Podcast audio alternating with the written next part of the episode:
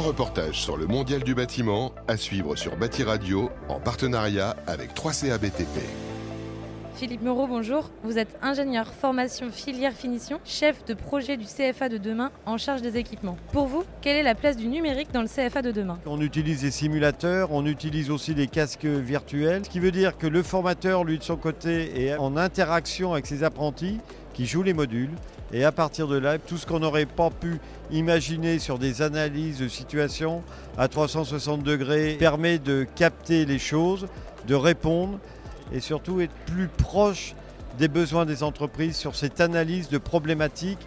Et comment vous envisagez l'avenir? Repenser ces espaces sur le volet pédagogique, repenser ces espaces sur le côté environnemental, en allant jusqu'à l'économie circulaire, parce qu'on doit protéger, on doit être capable de revaloriser ces déchets, et surtout, on est vraiment dans le cadre du CFA de demain, qui se doit innovant, vertueux et force de proposition et la place du numérique là-dedans va nous aider beaucoup.